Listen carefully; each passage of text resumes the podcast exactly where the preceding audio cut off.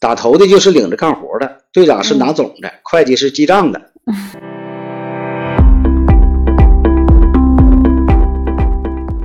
火红的太阳刚出山，照下布满了半边天。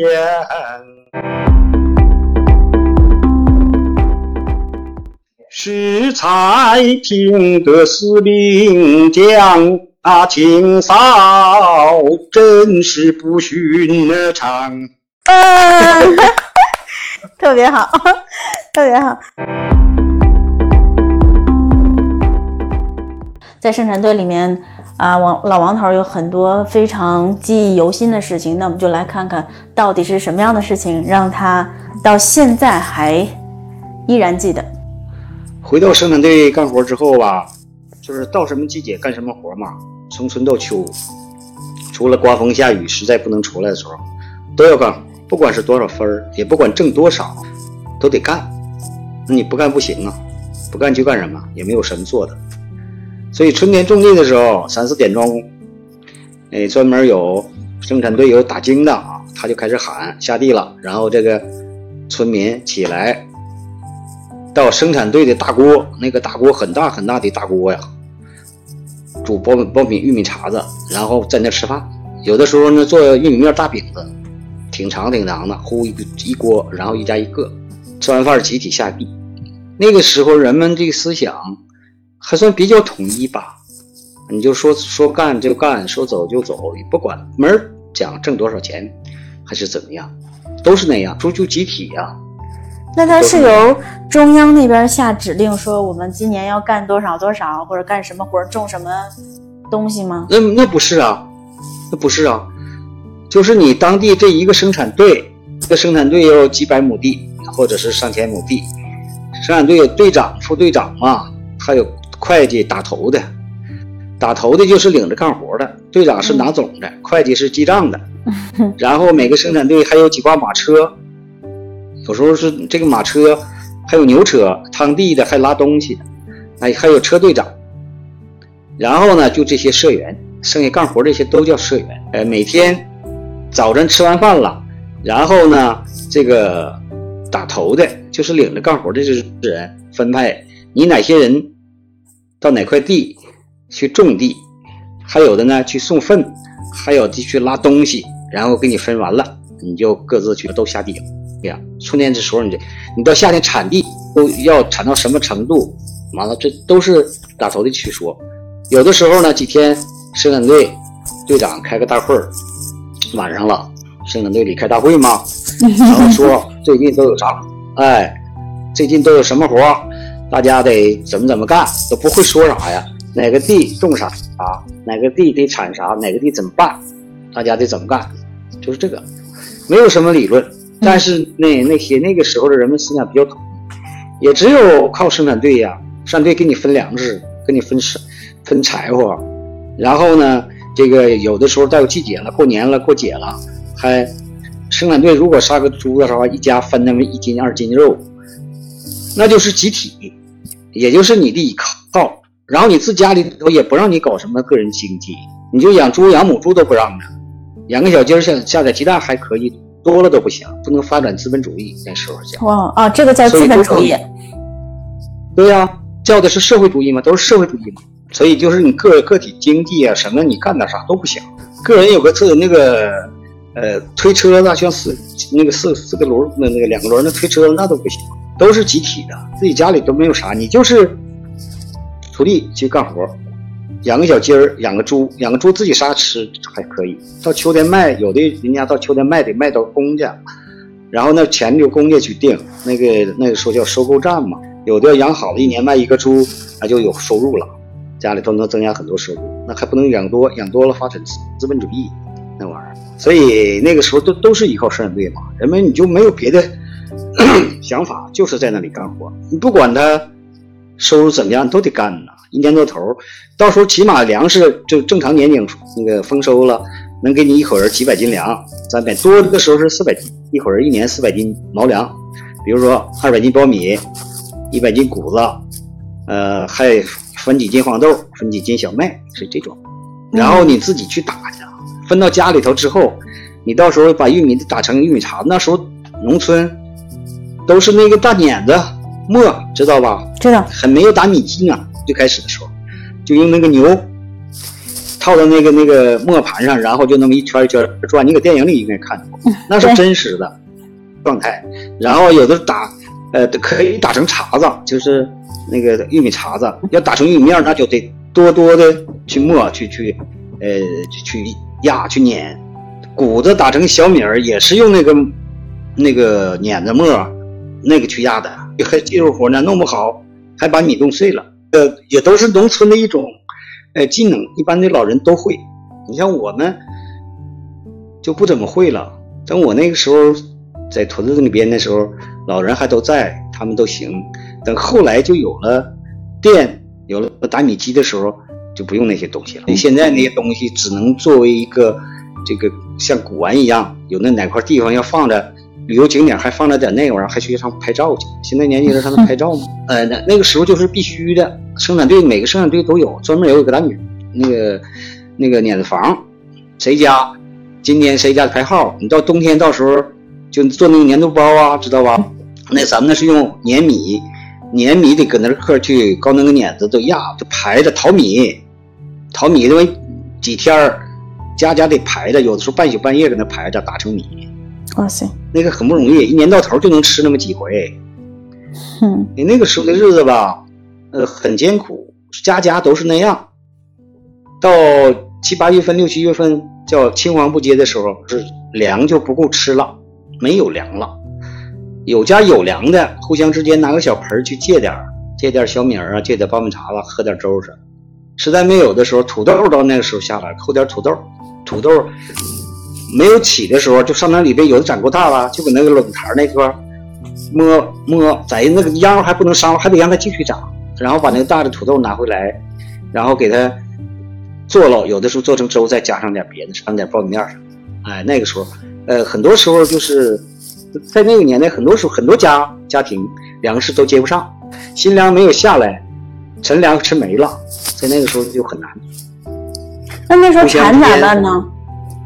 馋没有没有什么办法，怎么能馋？就那样你就习惯了。你馋没有你馋啥？现在说的有一句笑话就是，你得可钱添脾气，没有钱你有什么脾气？馋啥呀？现在也是这样啊。你现在你说你馋，你没有钱你馋啥呀？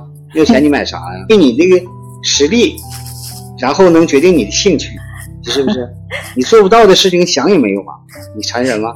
能够维持生命。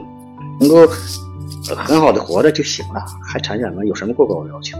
你像现在年轻人哈，就支付宝上，你知道哈，支付宝上不是有借呗、花呗这些东西吗？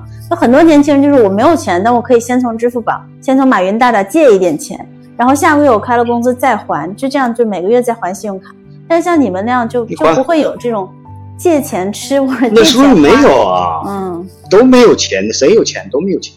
另外，你现在这年轻人，我觉得这个东西，支付宝这个东西吧，或者是花呗啊，是一种先进的东西，但是也坑了不少人。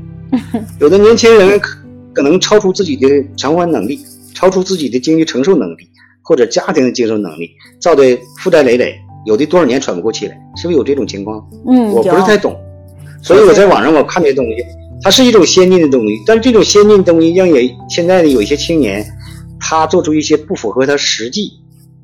的事情，超前消费，然后你家庭父母承担不了，他自己也没有能力去偿还，可能有的是造的都精神都垮，还不上啊，是把一个人可能都废了，是不是？是消费观念的问题啊，所以这个这些东西吧，是先进的东西，先进的东西它也要有一个和你个人的实际能力来结合，你能承受，你能做到，就是。量力而行，尽力而为。但是现在往往一些年轻人不是这样想，先讲的是享受，然后呢，就是呃不顾后果、不计后果的你去消费，这样往往造成了可能给你的半生都造成很大影响，是不是这样？是这样的。在我们那个年代吧，都是在那种艰苦贫困条件下，没有人说什么，呃，有什么过高奢望啊想法呀。那个时候就搁农村的生产队干活那时候，就是带我带一块手表，那还算比较早的了。有一块手表，我你奶奶那个时候到齐齐哈尔来，你奶家来，搁市里头买一块上海手表，回去给我拿回去戴上，那就生产队里几乎就没有几个人戴，呃，比较比较先进的了，比较好的了。完了，那个那次给我买一块手表，还买一个收音机，收音机我愿意听嘛，哎，听收音机。那个时候就是，呃，咱们家里头，上次我说了嘛，就是我的父亲母亲比较能惯着我，我的一些兴兴趣爱好吧，尽量的给我一些这个满足，所以看书比较多，听的东西也比较多，这个潜移默化的也对我增加一些见识啊，或者对。未来的一些呃这个发展进步也有是帮助的，就能听到很多东西啊，新闻呐、小说啦，有些时政东西，你那个呃思路啊，或者你看问题的角度啊，你了解是外界的东西多一点，要不然那啥也没有啊。是的，是的，是的。那像在生产队干活的时候，嗯，咱们只是挣工分，然后发粮，每年会存钱，或者说你对存钱这种有意识吗？每年能存下来吗？一年到头啊，如果呃能把分粮啊、分物啊这些钱都还上，能剩个几十块钱，那就不错了。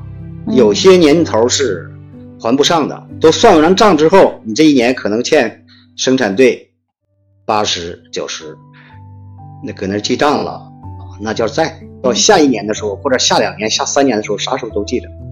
得去还，到最后吧，生产队解体的时候，对很多家庭都有三角债，都还不上。生产生产队一解体的时候，都还不上。在那个时候的好在吧，就是什么呢？你不管你能不能还上，分粮的时候，家家都都分都一样的。你就是你家里多困难，人口多多，你知道你还不上，知道你肯定会欠，但是那个会欠钱，但是都分给你，别人家分多少也给你多少，然后记着你清账。你看家里劳力多的，你看五口人有三个干活的，你可能就能剩点。一种平平平均主义，也没有什么这个这个什么特别呃歧视啊、特别优待呀都没有，都是平均都一样。明白。也叫大锅饭。嗯，是。就是都都一样，谁分啥你你你给都分啥，该吃啥都吃啥，就这个。但是有的家庭过日子呢。呃，也不一样，像过日子一样。有的家庭可能就会算计点你这个粮啊，算计着吃啊，节省啊，厉行节约啊，那可能这一年到头就能够够吃够用，能接上。有的家庭可能他不会过，就可能造成铺张浪费呀，或者是有的时候就又喂的喂鸡了，或者啥了拿来，完了他就不顾后果的时候，到时候没了，他就到处借。借也就是跟邻居借是吧？邻居。啊，邻居借呀，我对那个邻居借了，亲戚朋友借，实在借不着，有时挖菜吃。哦，挖野菜是吧？你到秋天挖野菜也能吃啊，你到秋天时候野菜也有啊。那在生产队那个时候，你有没有特别记忆深刻的事情啊？生产队里边，我是干了三年活。生产队里正常的种地呀、产地呀，那都不会落下我。就割割小麦呀，割这个谷子、高粱啊，呃，苞米呀，把那个时候都特别累，但是我从来就没有因为累去和别人让别人落下，这个都没有。那年我还有有几段经历呢，嗯，什么经历？其中有一年当鸡肥员呢，生产队得有一年有个三五个鸡肥员吧。什么叫鸡肥员？夏天掏厕所，掏厕所那大粪给我挑挑。挑完了到村头，有个大粪堆，拌上土，搞那块一年积肥积积粪堆，来年种地的时候用上，生产队用那个是特别脏，特别脏的。农农家那个那个厕所，你你好像我能有点记忆，有印象，那就特别脏。然后就搞那个大粪勺子去掏，搞桶倒到桶里，完了挑，挑到那个那个粪堆那块。后来有那个大粪车搞桶积肥，那个我干干了一年，早晨。挑着桶，咣咣敲，到人每家的门口去等着，然后人家把那个尿桶拿出来倒到你的桶里头，然后再你再给送到粪堆那块去。那活是挺挺不好干的。那个活儿是轮流干还是怎么样？不是轮流干，就生产队指派你几个人，今年就你你几几个月，你去积肥积肥员嘛。就没有说看不上谁，然后把这活儿给谁哈？有这种因素，哦，有这种因素。在我积肥那个时候吧，就是去掏粪，去到厕所里去掏大粪，那个、都是我一个叔伯哥哥，我们一起嘛，那三四个人，他带我去做，然后我在那个粪堆那块去整土去拌，那那个记忆也很深的。这是一个事儿，花会不会弄得蛮深呢？你中午吃饭什么的，会不会有阴影？哎呀那没办法下去之类的。满满身的不会，也也会注意的，不弄不到满身。你就是怎么怎么想法，也不能让你弄得满身，那味儿肯定的。当时也没有口罩吧？有戴口罩，哦，也戴口罩，戴那种口罩，要不然都受不了。这是一个事儿。我没说，我那哥哥挺照顾我，他尽量吧，就最脏最脏那个，他能替我一下。这是一个经历，很难忘，很难忘。还有在一年，有一年，大队呀、成立一个砖厂，就烧砖的，就盖房子红砖，红砖就在咱们家那个屯的东北一个小山沟子那个地方成立一个砖厂，然后我就上那儿去了，让我上那儿去了。哎呀，那个活是相当的累，特别特别累。呃，砖厂呢，挖沙子、挑水，有扣坯子专门扣砖那个，那是人那个有几个人，然后呢，有推土的多少人，给这些扣砖的那个推上土沙子拌上，然后呢，我是挑水的，啊，挑水呀、是从一个大沟子里边一个斜坡挑上来，上那个扣砖那个那个砖厂子那个那个地方，在那个沟上沿儿，嗯，从那块儿挑上来，然后给人家那个土堆浇上水，人家去和，拌完了之后再扣扣砖，砖晾干了，再用那个土窑烧红砖，那个活儿就特别累。我挑水那个时候，搁沟子里边挑到都大斜坡挑上来，大水桶啊，就是过去农村那大水桶，一铁的那种大的，对呀、挑上来，然后呢，几几个扣砖师傅的那个粉泥堆呀、那个土啊，给人家浇浇上水，一天大约得挑百八十桶，百八十挑，从沟子里边上来大约得五十米，走上坡，完了给人家挑，那回家累死了吧？特别累，特别累。那个累到什么程度呢？手会抖吗？哎呀，后来那个你爷爷去看我了，可能是他知道那活就特别累。完了，他帮我设计一下，就是那块有个下坡嘛，搁搁那个水嗯。挑到沟沿上，然后呢，帮我修小水渠，修到各个粪堆、那个土堆那个跟前儿，搁那个挑上样了之后，就倒在这个大坑里边，往这里倒，然后那坑里边有几个那个挖小水沟，通到那个泥堆那个地方去，那能减少一些强度。你就挑上样之后，浇到这坑里，分别流向不同的地方了哈。哎，有哪块用哪块用水，就放在哪块去，那样减少了一些这个劳动强度。这是生产队干活比较累的啊。要说比较好的呢，我有一个同学是大队的团书记嘛，我没说啊。你回到生那个呃生产队，他当团书记，团书记大队里边有什么好活的时候，他干呢，修修水利工程队啊，修修水、挖土那个修坝呀、挖土方什么都他管。然后他就有一年夏天，把我我在生产队干活，他就给我调去了，他让我去给他当副手，给他剪尺，挖土方都有数的嘛，谁挖多少谁挖多少，剪尺什么叫剪尺？就是挖出来的土方，你量。有的上方就是挖到土那个平面上边这垒成方那个，那叫上方；要是下方呢，就挖出沟来，你腰这个沟，你这个沟这这个挖的方方正正的一个坑，按照这坑去舀，旁针宽针高也是体积嘛，也是。就相当于人家挖，然后你给记录一下每个人多少。啊，对呀、我给记账啊，记账完了给他们记分儿啊。那我就不用干活了，对我叫减尺？但是像在生产队干活的话，你不管是干力气活还是干这种记账的活，工分都是一样的呗。啊，都一样的。啊，但是这个就不用出力了，嗯你这个就不用出力呀、然后还有不少人瞅着挺羡慕你的，嗯，因为你是管点事儿的。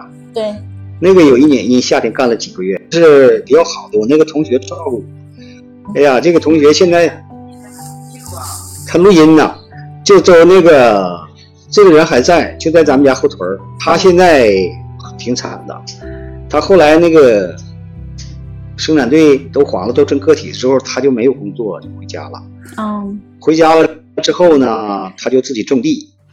他这个当时啊，从这个形象啊、仪表啊、这个文化知识都可以，但是就是没有机会出来，就在生产队种地。种地他就经常喝酒，啊，喝的就后来就是有点就酒依赖了。去年前年我回老家的时候，我去看他了，头发全白了，他比我大一岁，说话那个嘴都淌哈喇子，手就嘚瑟，吃饭嘚，不喝酒不行，哎，喝上能好点，不喝这手都嘚瑟。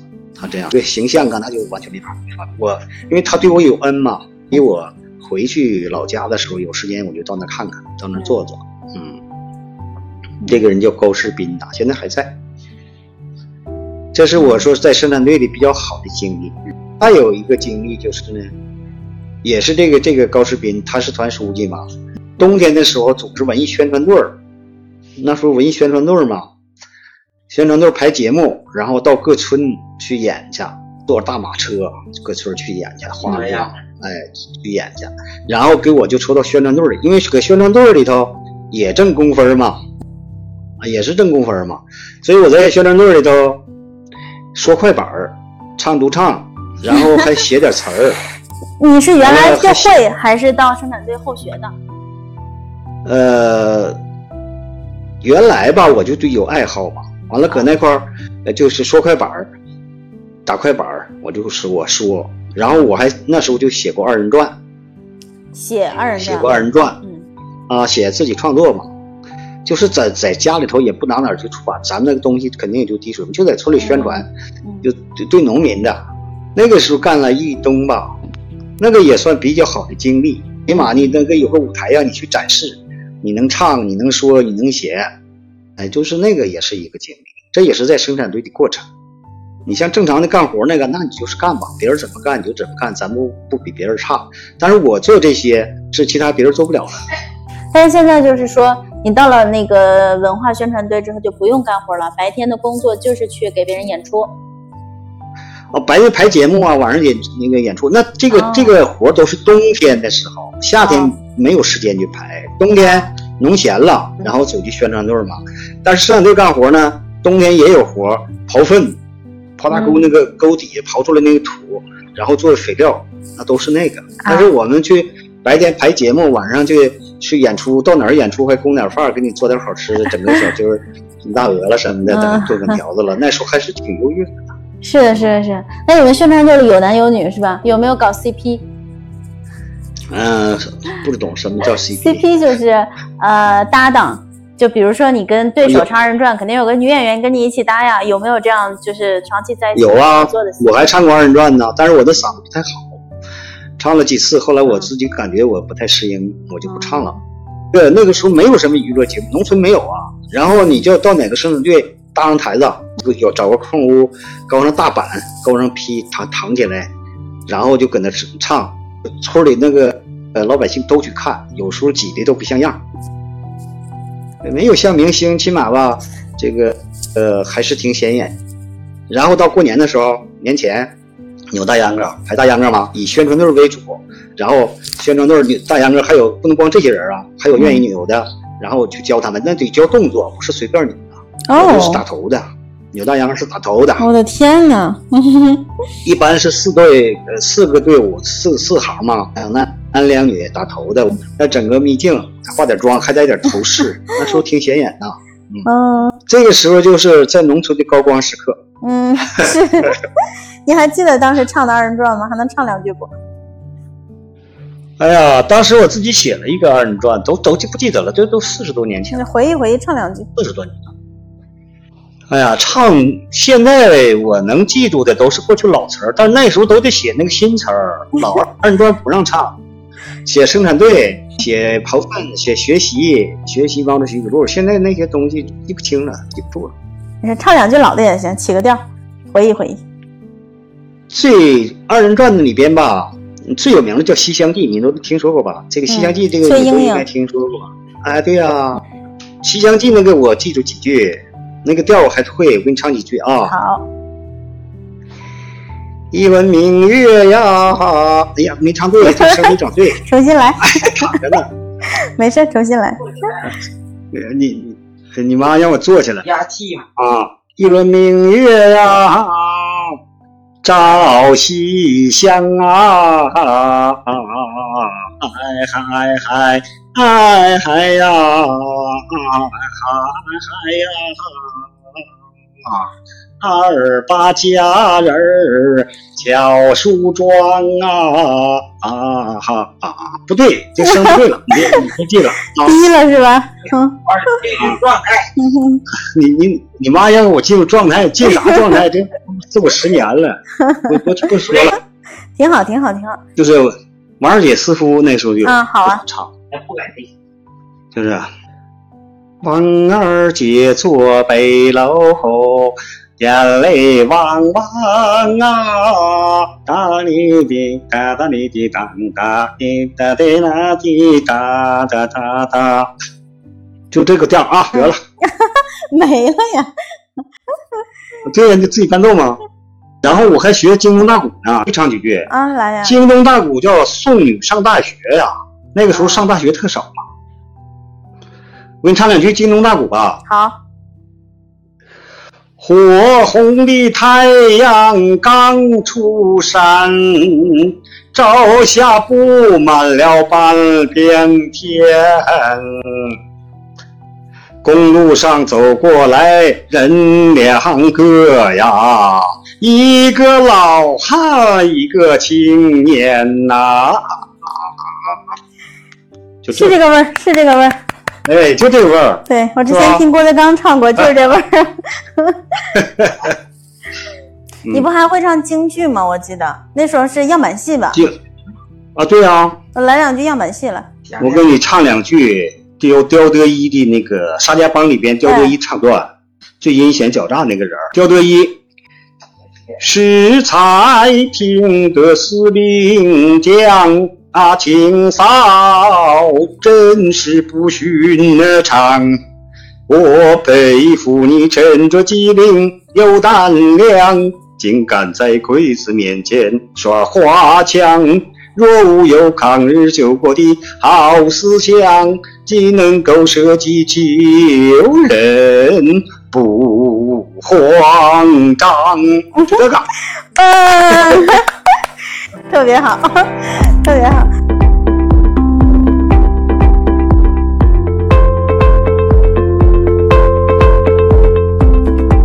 那今天聊的还是特别开心的，也听到了很多过去的故事，包括像很久没有听过的二人转啊、京东大鼓这些，都特别新鲜了。现在，嗯，我记得原来我爸告诉我，他跟我妈认识的时候，也是有一段在生产队的经历。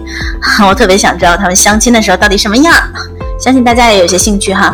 那我们下一期就来讲一讲六七十年代的相亲是什么样子的，他们到底发生了什么样的故事？让我们一起期待吧，下期见。